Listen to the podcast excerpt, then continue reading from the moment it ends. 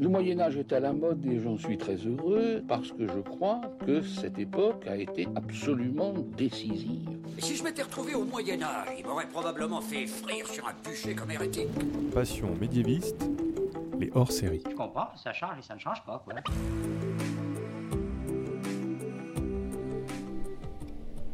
Bonjour à tous. Je vous en avais déjà un petit peu parlé.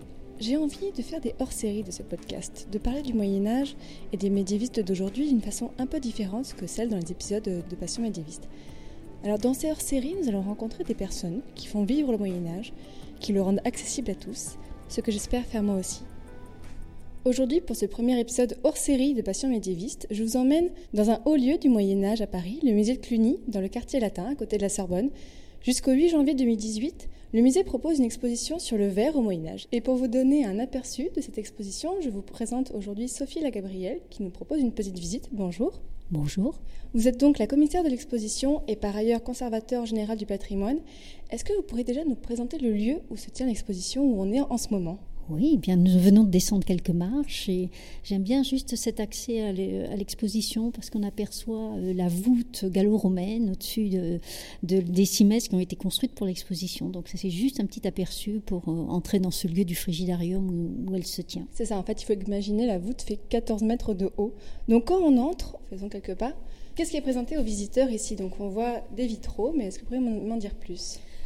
Oui, nous voyons des vitraux euh, tels qu'ils se montrent, ils se déroulent in situ, mais ce que euh, j'ai voulu montrer, c'était une petite introduction pour parler de la naissance du vitrail et, montrer comment euh, on passe de pièces découpées de verre de couleur, comment on ajoute du plomb, puis de la peinture, et que l'on a donc une définition de cet art qui naît au Moyen Âge. si on s'avance effectivement, nous sommes dans une salle très riche en couleurs, et là on est bien dans le propre du vitrail, euh, très lumineux aussi, avec une baie qui euh, est celle de l'arbre de Gessé de Saint-Denis. Ici, elle fait 3,75 m de haut. Les baies in situ à Saint-Denis font 4 mètres de haut. Donc là, on, on a conscience de la monumentalité d'un vitrail et pourtant traité de façon très euh, miniaturiste, puisque si on regarde bien les couleurs, euh, euh, la, jonction de l'addition de ces différents verts de différentes couleurs, mais pas si variés que ça, hein, parce qu'on a du bleu, du rouge, on a du vert, un petit peu de jaune et un petit peu de lit de vin, ou marron ou brun. Euh, mais finalement, elles sont, ces couleurs sont assez réduites. Mais elles sont, euh, elles sont très présentes et la couleur est apportée par le verre lui-même et non pas par la peinture que la spécificité du, vitrail, c'est bien euh, cette richesse de couleurs, et que pour euh, des hommes du Moyen Âge, cela parlait énormément, parce que couleur, densité de couleurs, intensité, euh, c'est synonyme de richesse. Donc on a un art qui est très riche, un art que l'Église peut s'autoriser à avoir. C'est ça, c'est qu'en fait le verre, même dans les monuments eux-mêmes, est présent, et tout le monde en fait peut voir ces verres magnifiques qu'on voit reconstitués aujourd'hui. Oui, l'un des édifices les plus euh, spectaculaires de ce point de vue-là, c'est effectivement la, cathédrale de Chartres, mais c'est aussi la Sainte-Chapelle. Et cette ambiance très riche en couleurs, c'est tout cette paroi que vous avez sur le côté, notre côté droit. Là, on est dans les vitraux 12e, 13e siècle. Hein, et les couleurs, vous voyez, sont pas du tout les mêmes que celles que l'on a sur la paroi d'en face, auxquelles on arrivera peut-être tout à l'heure l'exposition, on a eu des prêts assez exceptionnels, puisqu'on a à la fois, on peut illustrer l'abbaye de Saint-Denis, ce très très grand projet commun du milieu du XIIe siècle, donc du nord de Paris. C'est l'abbaye où les rois se faisaient enterrer, c'est l'abbaye royale, donc soutenue par le roi, euh, très bien gérée par son abbé euh, sujet, et donc construit en un temps assez record. Je ne parle là que du cœur mais richement doté de, verrières. Là, on va lancer le, lien entre euh, l'architecture euh, gothique et le vitrail. Et à côté, vous avez euh, la Sainte-Chapelle, et c'est un petit peu le pendant, un siècle plus tard, d'une très grande commande, conçue et, réalisée en un temps record, parce qu'on pense qu'il a fallu cinq années simplement pour, pour faire ces 15 baies de 15 mètres de haut, plus une rose qui a été changée depuis, renouvelée au XVe siècle, mais on voit bien que ce sont des très grands projets et la qualité du verre, la qualité de la peinture, la qualité des dessins, la, force de, réalisation, de conception euh, imagée euh, sont aussi euh, au niveau de ces grandes commandes. Est-ce que vous pourriez aussi nous raconter comment on voit l'évolution autour de nous au fur et à mesure des années? Oui, c'est vers, euh, euh, on l'a dit, des couleurs euh, finalement très réduites que l'on a au XIIe et XIIIe siècle. Il y a des choses qui sont assez caractéristiques, par exemple pour un vitrail du, du XIIIe siècle, regardez ces rouges qui sont comme flammés, comme fouettés. Et cette, cette difficulté qui les premiers verriers à, obtenir un verre, rouge très pur et très uniforme, qui est mélangé à du verre blanc euh, pour euh, ne pas assombrir la couleur. Finalement, c'est une des spécificités du vitrail du XIIIe siècle dont vont se servir les peintres verriers. Alors ici, ils vont faire les flammes. Euh, à partir de ça, dans d'autres endroits, ils vont faire du sang. Donc, ils vont utiliser les défauts du verre. Nous, ce sera un critère de datation, par exemple. Si on continue ensuite dans l'exposition, on peut voir déjà ici, on va s'en approcher, plusieurs manuscrits qui sont présentés juste avant la deuxième partie. Pourquoi avoir fait ce choix de présenter des manuscrits en parallèle de l'exposition sur le verre? Oui, effectivement, c'est vraiment un parti pris, un parti de mettre les objets de verre, qui sont le sujet de l'exposition, en relation avec une iconographie du temps, de façon à avoir les, euh, à la fois les évolutions techniques et puis les contextes d'utilisation. Alors ici, effectivement, nous sommes sur un très beau euh, manuscrit euh, qui vient de la collection Louis de Bruges par un, peintre, Jean Encart, qui est probablement un peintre qui a travaillé pour le le duc de Bourgogne. Et, on s'aperçoit que les fenêtres sont beaucoup moins luxueuses que l'on, l'on peut penser. Euh, elles sont certes en, forme de croix, hein, ce sont des croisées, mais le vitrage est, absent. On est pourtant à la fin du XVe siècle. Euh, ça, nous montre combien le, verre et euh, finalement le vitrage pénètre très très lentement dans les demeures au cours du Moyen Âge.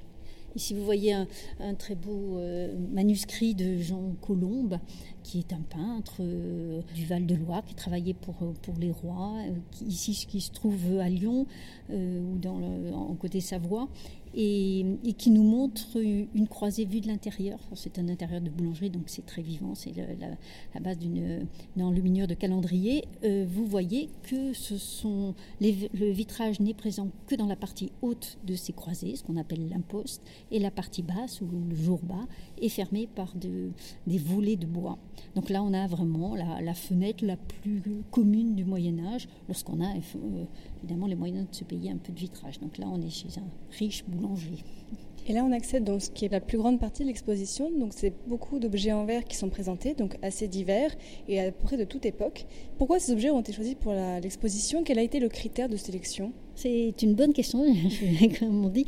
J'ai euh, surtout imaginé qu'il fallait que je parte d'objets qui étaient euh, euh, sortis de fouilles archéologiques attestées. Les, les vers peuvent être de très très belle nature, mais finalement, euh, il faut essayer de, s'assurer de leur provenance. C'est un réflexe premier et ça permet ensuite, si l'on est sûr d'une chronologie, d'une évolution des formes, on pourra rattacher d'autres objets qui n'ont pas été pris en compte dans, l'exposition et qui voilà qu'il faudrait pouvoir dater. Donc c'est pour s'assurer une chronologie euh, sûre que ce sont des objets archéologiques qui ont été choisis. Et de ce fait, vous le voyez, ils portent leur ancienneté, soit par euh, la dégradation de leur matière, euh, soit par des casses aujourd'hui qui peuvent être réparées, ou des lacunes qui sont laissées comme telles quelles.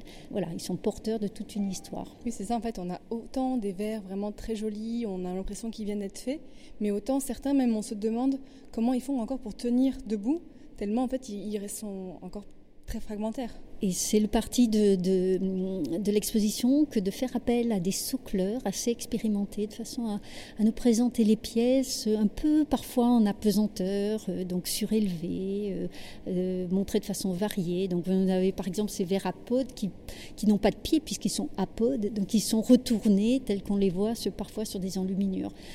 D'autres qui sont présentés un petit peu en hauteur et on peut voir la, peut voir leurs décors moulés, on peut voir leurs parties les plus intègres et voilà et varier effectivement les présentations. Est-ce qu'il y a des objets en particulier que vous voudriez nous présenter? Oui, je m'arrête très bien devant cette petite ampoule. une ampoule au Moyen Âge, c'est une fiole, alors qu'il y a une panse globulaire mais euh, sa caractéristique, c'est d'avoir un col très très long, très allongé et très fin. Euh, et le, fait est que ce, col a une, utilité, c'est qu'il permet de réguler les flux. Et, effectivement, l'homme au Moyen Âge ne boit pas dans un verre. Au XIIe, XIIIe siècle, à l'époque, là, il va boire directement au goulot. Euh, c'est une forme très caractéristique de l'objet de verre du Moyen Âge que cette ampoule à long col, qui a un nom particulier à Bordeaux, du côté de Bordeaux, on parle de Ici, nous pouvons nous arrêter devant le grand verre dit de Charlemagne. Alors, euh, appellation complètement euh, plaquée sur ce verre, parce qu'on euh, ne l'atteste qu'à partir du XVIIIe siècle à peu près. Ce verre se trouve aujourd'hui dans le, au musée de Chartres, qui nous l'a prêté. Autrement, il provient du trésor de l'église de Châteaudun. Vous voyez qu'il était tellement précieux parce que, effectivement, avec un riche décor émaillé et doré, qu'on lui a rajouté probablement au XIVe siècle un, pied, un pied d'orfèvrerie ce qui le rend encore plus luxueux. Donc ça donne un peu la mesure de, l'importance, de la préciosité, du, de l'investissement que l'on pouvait mettre sur ces verres. Et, euh, Et en plus, il a, dites-moi si je me trompe, mais j'ai l'impression que c'est de l'arabe qui est écrit dessus. Voilà, vous avez, c'est un verre qui est islamique et donc il, porte une, incantation euh, en, en koufique qui, euh, voilà, qui me montre son origine. Et effectivement, cette petite série de vers devant lesquels nous nous trouvons, ce sont ces vers émaillés qui proviennent du Proche-Orient et qui sont extrêmement luxueux, extrêmement convoités par les, Occidentaux, qui les ramènent, mais ils les ramènent à la pièce. Hein. et, vous voyez à côté un, un verre, celui qui vient du Victorian Albert Museum, qui a derrière lui son étui, un étui qu'on a commandé exprès pour le conserver. Donc ça nous montre voilà la richesse que représente euh, la possession de tels objets. Et comme on a vu tout à l'heure, les manuscrits sont toujours présentés à côté des objets. Par exemple, qu'est-ce que nous avons devant nous? Alors nous avons ici un code justinien, donc c'est intéressant de savoir que les premières illustrations de vers euh, à, partir du, du, 12e, 13e siècle vont être dans certains types de manuscrits, donc les manuscrits soit qui détiennent le savoir, donc les codes justiniens, les codes euh, graciens, etc. vont, être de cela, euh, soit dans des ouvrages religieux, soit dans des ouvrages à destination des princes. Donc nous sommes dans un très haut niveau de qualité. Et sur ce code justinien, nous avons un verre, un gobelet qui est tenu par une petite figure grotesque qui se trouve dans la marge. Et ce verre est une forme de gobelet évasé par le haut avec une bande. Bon, celle-ci est une bande bleue c'est le type de décor euh, de, émaillé qu'effectivement euh, les hommes les plus instruits pouvaient voir de personnalités qui les avaient ramenés d'Orient. Si on marche encore un petit peu, est-ce qu'il y a un autre objet que vous voudriez nous présenter? Ah ben, écoutez, ces vers à tiges sont quand même des, des, vers qui sont assez fascinants. Euh, ils prouvent la, grande qualité du, verre euh, et de la verrerie euh, telle qu'elle existe au XIVe siècle. Ce sont des vers que l'on trouve, et, le petit manuscrit qui est à côté le montre, sur les tables des rois. Ce sont des vers extrêmement précieux, très hauts en tige.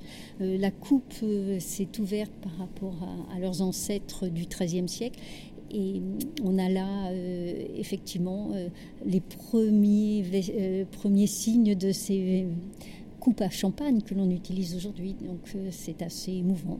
C'est très ressemblant. C'est très ressemblant. Alors la seule différence, c'est quand même la teinte, la teinte du verre, hein, qui, qui, a cette teinte verdâtre de, de verre dit de fougère, des verres qui sont issus de, de sable et de cendres forestières. Mais ça n'est que plus émouvant. Alors il n'y a pas que des verres en verre à cette exposition, il y a vraiment des objets assez divers. Si on va ici, on a d'autres objets en verre qui sont des contenants ils sont assez particuliers. Ce sont des verres qui sont liés, qui vont ne pas se, se, trouver sur les tables, mais plutôt sur les rayonnages ou, et, notamment les rayonnages des médecins. Nous sommes dans le verre euh, qui euh, est utilisé par les euh, euh, par la médecine euh, et qui va devenir assez essentiel justement à, cette profession parce qu'ils euh, permettent d'observer les urines. Et l'urologie est un, des rares moyens de diagnostic que possède le médecin à l'époque médiévale. Donc ce que vous avez devant vous, c'est une petite fiole avec une panse en, en forme de poire, un col un peu large, un petit peu haut, mais pas trop, mais très évasé, avec des lèvres très plates, aplaties, qui permettent de le fermer en fait. Va permettre de transporter euh, les urines du malade et d'aller le montrer au médecin qui va prendre sa roue des urines et, et déterminer en suivant la couleur, euh, la texture, euh, de quelle maladie souffre le patient. On a aussi des objets ludiques, ces objets qui ont été trouvés dans des tombes, il me semble. Oui, ce sont également des, des verres qui sont des verres soufflés, mais euh, en forme de sphère. Et vous avez ici un plateau qui comporte plusieurs pions de forme sphérique, euh, décorés de spirales, donc un vert bleu à l'origine, qui ont un peu euh, souffert. Mais l'un d'entre eux est plus haut, l'un des pions. C'est un pion qui a une petite figure un peu conique et haute. C'est celle qui symbolise le roi. Euh, le roi est protégé par une petite armée de pions et attaqué par une très grosse armée adverse. Et le but du jeu va être euh, effectivement de faire sortir le, roi de, son plateau. Et là, nous avons un jeu de stratégie. Et ce qui est intéressant, c'est de noter que les vikings ont beaucoup apprécié euh, ce type de jeu, au point de les mettre dans leur tombe. Et on s'est même aperçu que c'était les tombes des chefs vikings qui étaient notées et, identifiées par ce type de jeu. On va se diriger vers la troisième et dernière partie de l'exposition, donc le verre précieux et de précision. Où là, le verre est travaillé de façon très particulière et on voit vraiment des objets un petit peu plus précieux que ce qu'on a vu jusqu'à présent. Notamment, on a des objets où on a de l'émail de verre. Oui, là, on est dans le travail euh, soit du polissage, soit de la réduction en poudre du verre. Alors, si on prend effectivement les verres d'émail, euh, ces verres sont réduits en poudre, les, les, couleurs sont bien triées, on va les déposer de façon euh, très minutieuse sur une plaque de cuivre et ce verre qui a été moulu sera euh, porté à recuire, euh, porté à un petit four. Et, donc euh, accompagné aussi d'opacifiants qui vont leur, leur permettre de, de, fondre plus rapidement et donc de former des, des, figures euh, très colorées. Et on va juger de la qualité du, de l'émail euh, par euh, sa, sa, gamme de couleurs. Plus la gamme est importante, plus on va pouvoir dire que c'est un travail sophistiqué. Et l'Église s'est emparée de, de ces objets. Ce sont toutes sortes d'objets liturgiques. Ce, sur quoi l'exposition met l'accent, c'est que effectivement, ce sont des objets liturgiques, donc des, plaques de reliure, des crosses, des différents euh, euh, objets, des, devants d'hôtel, etc. Mais on a également un objet qui est un objet civil, puisque c'est un manche de couteau qui est en émail. Donc là, c'est quelque chose d'extrêmement rare qui a été trouvé en fouille à Saint-Denis. Et c'est intéressant de voir ces, ces objets qui ont aujourd'hui euh, la plupart du temps disparu.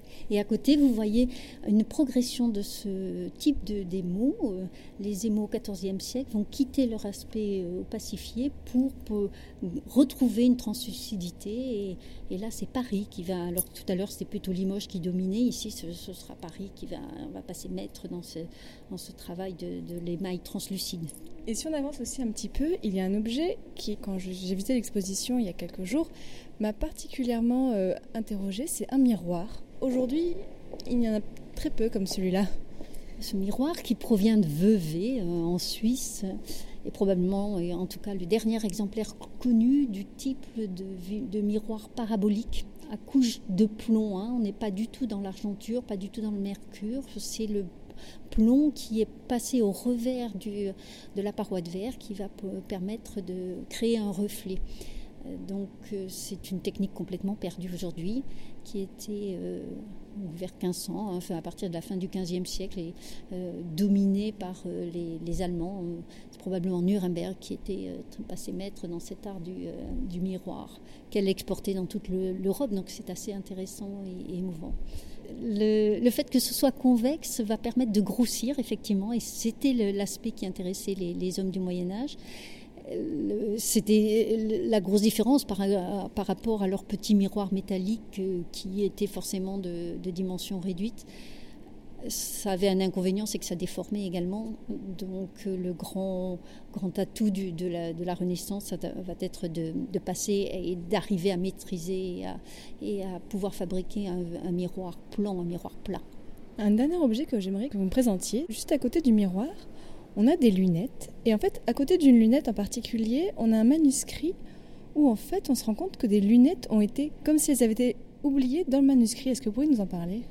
Vous êtes dans la forme de, lunettes qui, euh, après une certaine évolution, renonce euh, au rivet central qui, qui, assemblait leur pont et qui permet de, de, se poser euh, sur le nez de façon plus confortable. Donc on a donc des lunettes en cuir, alors que jusqu'alors on avait des lunettes en bois ou en corne ou en os. Voilà.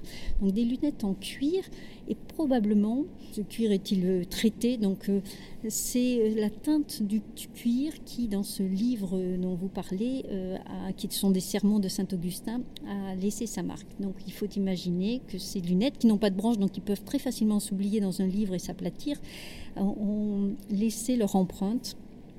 Et c'est le produit du cuir qui aurait marqué ces pages soit les lunettes étaient très neuves, soit plus, euh, façon plus plus amusante. On peut penser que la personne s'est endormie longtemps ou a appuyé dessus et c'est la marque est, aujourd'hui indélébile. Sur le site du musée de Cluny, j'ai vu qu'il y avait beaucoup de visites guidées pour euh, vraiment rendre l'exposition plus accessible au grand public.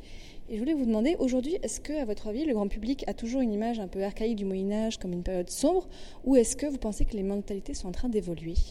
Je vous remercie de poser cette question parce que je trouve que voilà, c'est intéressant de, rechercher un Moyen Âge qui n'est pas un Moyen Âge mythique, mais au contraire qui est à la base de nos civilisations actuelles.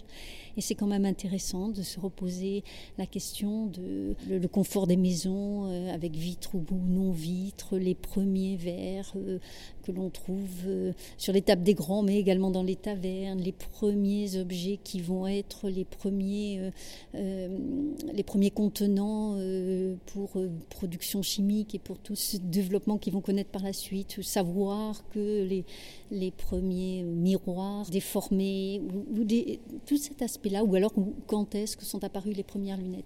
Et finalement, il me semble que effectivement, un musée du Moyen Âge, qui est riche comme le nôtre de beaucoup d'objets de la vie quotidienne, peuvent justement euh, donner ce reflet et finalement intéresser beaucoup plus que l'on imagine. Euh, et que le Moyen Âge, c'est pas quelque chose qui doit faire peur, au contraire, c'est quelque chose qui est à la fois familier, à la fois un peu désuet et à la fois dans lequel on se reconnaît. Donc euh, à la fois aussi poétique. Vous avez tout autour de, cette exposition des, euh, des, citations qui ont été prises et puis qui finalement nous font ressentir des, des éléments euh, euh, assez intéressants. si je vous lis cette, cette citation qui se trouve dans les mystères de Saint-Martin à la fin du XVe siècle, Veille à saisir tous ces voirs, tiens-les bien, car si tu les casses, à l'ost tu feras des plaisirs. Donc voilà, il y a, ce petit euh, côté un peu poétique euh, qui reste accessible. Alors pour euh, rendre accessible l'exposition, on a prévu un petit film à l'entrée qui nous explique d'où vient le verre, comment on le fabrique, quelles sont les spécificités de, cette, de sa fabrication au Moyen Âge. Et puis nous avons une petite vidéo également pour un type de, de verre particulier qui est l'incrustation du verre. Nous avons un petit livret pour les enfants puis beaucoup de petites euh, cartels un peu développés, mais très simples à lire parce qu'ils ne font que quelques lignes qui peuvent évoquer plus que faire que regarder. Merci beaucoup Sophie Gabrielle pour cette visite. Merci beaucoup à vous. J'invite tout le monde, si vous passez à Paris avant le 8 janvier 2018, à visiter cette exposition qui est magnifique, mais aussi à faire un tour dans tout le reste du musée de Cluny pour une véritable immersion dans le Moyen Âge. Vous pouvez retrouver Passion médiéviste sur SoundCloud, iTunes et toutes les applications de podcast, mais aussi sur Facebook et Twitter. Et je vous dis à bientôt pour un prochain épisode de Passion médiéviste ou alors pour un prochain hors-série. Salut